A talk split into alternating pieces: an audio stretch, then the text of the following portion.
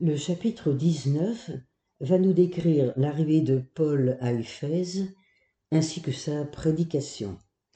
Alors, Éphèse, c'est une position stratégique importante au carrefour des principales routes, berceau de la philosophie grecque, avec Thalès Héraclite, cette fière cité était devenue capitale de la province d'Asie. Immensément riche, très populeuse, elle comptait entre 200 000 et 300 000 habitants. Avec Alexandrie, c'est une des plus belles villes de l'Empire. À cela s'ajoutait le Temple, l'une des sept merveilles du monde, consacrée à Artémis au culte très populaire. Paul va trouver là un terrain de choix pour l'universalité de la bonne nouvelle. Je lis le, premier verset. Ce fut pendant le séjour d'Apollos à Corinthe que Paul arriva à Éphèse en passant par le haut pays. Il y trouva quelques disciples et leur demanda Avez-vous reçu l'Esprit Saint quand vous êtes devenus croyants Mais lui répondirent-ils Nous n'avons même pas entendu parler d'Esprit Saint. Paul demanda Quel baptême alors avez-vous reçu? Ils répondirent Le baptême de Jean. Paul reprit Jean donnait un baptême de conversion, et il demandait au peuple de croire en celui qui viendrait après lui, c'est-à-dire en Jésus. Ils l'écoutèrent, reçurent le baptême au nom du Seigneur Jésus. Paul leur imposa les mains, et l'Esprit Saint vint sur eux. Ils parlaient en langue, prophétisaient. Il y avait en tout environ douze personnes.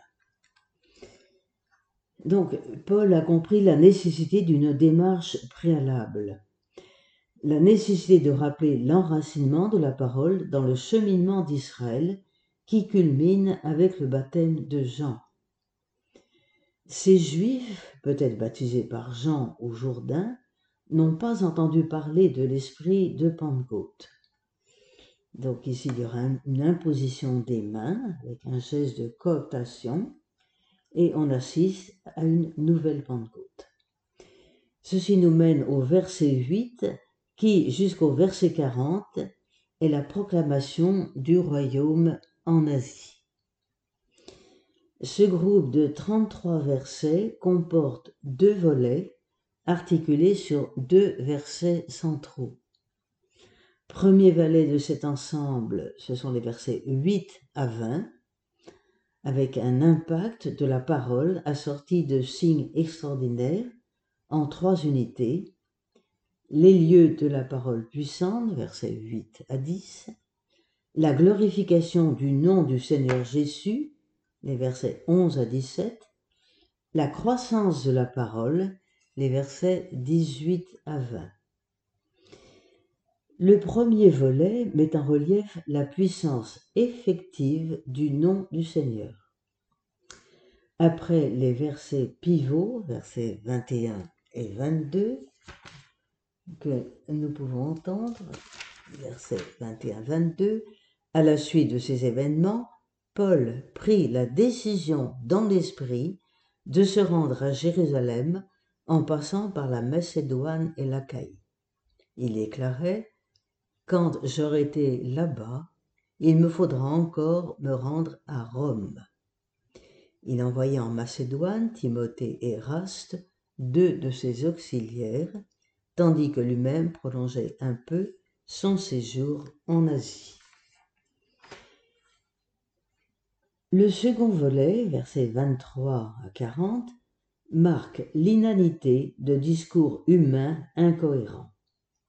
Verset 23-27, la déchesse Artémis qui sera déchue de sa grandeur. Puis les versets 28 à 34, la ville livrée à la confusion. Et enfin, versets 35 à 40, la loi des Éphésiens qui permet le retour à l'ordre. Donc, le second volet est centré sur la grandeur fallacieuse de l'Artémis des Éphésiens.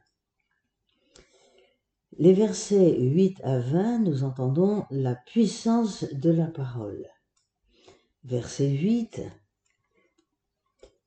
Paul se rendit à la synagogue et durant trois mois il y prit la parole en toute assurance à propos du règne de Dieu, s'efforçant de convaincre ses auditeurs. Verset 9, comme certains se durcissaient, et loin de se laisser convaincre, diffamaient la voix en pleine assemblée, Paul rompit avec eux, et prenant à part les disciples, il leur adressait chaque jour la parole dans l'école de Tyrannos.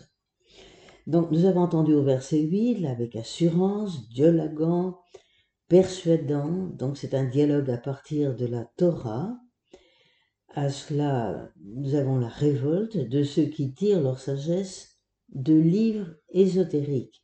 Donc on est dans une perversion de la parole de Dieu. Paul mesure la présence d'auditeurs hostiles, alors il prend la décision de se retirer à l'école de Tyrannos. C'est un lieu public ouvert à tous, juifs et non-juifs. Paul se sépare non pas des juifs, mais de leur lieu de prière et d'étude. Nous sommes ici dans une phase nouvelle dans le plan salvifique de Dieu. L'annonce de la parole du Seigneur retentit pendant deux ans, entre 55 et 58, avec puissance, dans la ville et ses alentours. Les versets 11 et 17 nous montrent que le nom du Seigneur Jésus est magnifié. Les versets 11 et 12 en fonction de sommaire, écoutons, Dieu accomplissait par les mains de Paul des miracles peu banals, à tel point qu'on prenait, pour les appliquer aux malades, des mouchoirs, des linges qui avaient touché sa peau. Ces gens étaient alors débarrassés de leur maladie et les esprits mauvais s'en allaient. Des exorcistes juifs itinérants entreprirent à leur tour de prononcer sur ceux qui avaient des esprits mauvais le nom du Seigneur Jésus. Il disait, Je vous conjure par ce Jésus que Paul proclame. Donc, ces versets 11 et 12 indiquent en quoi l'activité de Paul qui marche dans le sillage de Jésus. Cette puissance du Seigneur, du nom du Seigneur Jésus, ne s'exerce pas de n'importe quelle manière. Elle requiert des témoins qui se sont laissés habiter par la parole de la grâce jusque dans leur corps. Séparer corps et parole conduit à la magie. Manifestement, les exorcistes juifs n'ont pas accepté comme Seigneur de leur vie ce Jésus que Paul proclame. Verset 15. Écoutons. L'esprit mauvais répliqua Jésus, je le connais, et je sais qui est Paul. Mais vous, qui êtes-vous donc? Je le connais. La formulation nous rappelle l'exorcisme de Jésus dans la synagogue de Capharnaüm, où l'esprit répliquait Je sais qui tu es. Mais dans l'Évangile, la connaissance est d'ordre intuitif, tandis que les actes soulignent plutôt le caractère acquis qu'ils ont de la connaissance de Jésus et de Paul, mais sans engagement de leur part. Donc, faute d'être livrés au Seigneur Jésus pour leur salut, ils sont soumis à la seigneurie des esprits mauvais. Au verset 17, nous avons entendu que le nom du Seigneur Jésus est magnifié. À cette proclamation répond la crainte de Dieu qui manifeste le sérieux avec lequel la puissance, la parole de Dieu est reçue. Une nouvelle manière d'exprimer à quel point la puissance de Jésus ressuscité se déploie à travers l'action apostolique de Paul. Les versets 18 à 20 nous décrivent la croissance de la parole. Écoutons-les. Verset 18. Une foule de fidèles venait faire à haute voix l'aveu de leur pratique. Un bon nombre de ceux qui s'étaient adonnés à la magie firent un tas de leurs livres et les brûlèrent en public. Quand on calcula leur valeur, on constata qu'il y en avait pour cinquante mille pièces d'argent. Ainsi, par la force du Seigneur, la parole croissait et gagnait en puissance. À la suite de ces événements, Paul prit la décision dans l'esprit de se rendre à Jérusalem en passant par la Macédoine et la Caïe.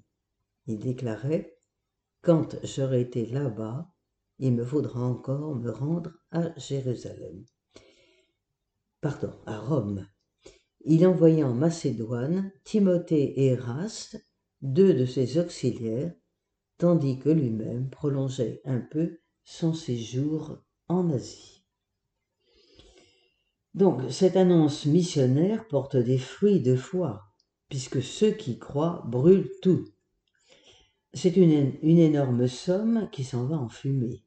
C'est l'équivalent d'un salaire de 50 000 journées de travail. Alors, peut-être y a-t-il un peu d'excès dans le chiffre donné.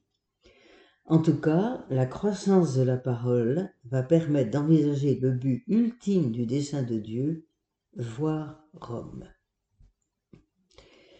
Donc, les versets 21-22 nous, découvrent, nous décrivent le faire route vers Jérusalem et vers Rome, comme nous l'avons entendu. Nous avons un aspect solennel des formules, être accompli, faire route, voir Rome. La mission de Paul est semblable à celle de Jésus. Monter à Jérusalem, y vivre sa passion, être emprisonné par les Juifs, livré aux mains des nations païennes.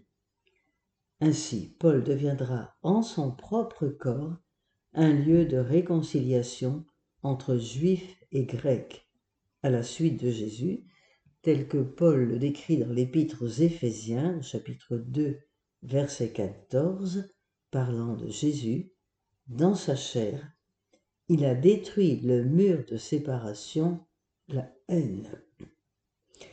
Cette montée vers la ville sainte est placée sous le signe du mystère pascal. Nous avons entendu faire route vers Jérusalem, c'est la résolution d'accomplir sa course. Il me faut, décrit bien la décision théologique de Paul. Puis au verset 22, nous, nous entendons que Paul envoie en Macédoine deux de ses auxiliaires, tandis que lui-même prolonge un peu son séjour en Asie. Euh, déjà Paul commence à s'effacer, il va laisser donc des disciples, des auxiliaires, prendre plus ou moins sa place le discours suivant nous montrera l'impuissance en fait du discours de Paul face à l'Artémis des Éphésiens. C'est ce que nous verrons dans notre prochaine rencontre.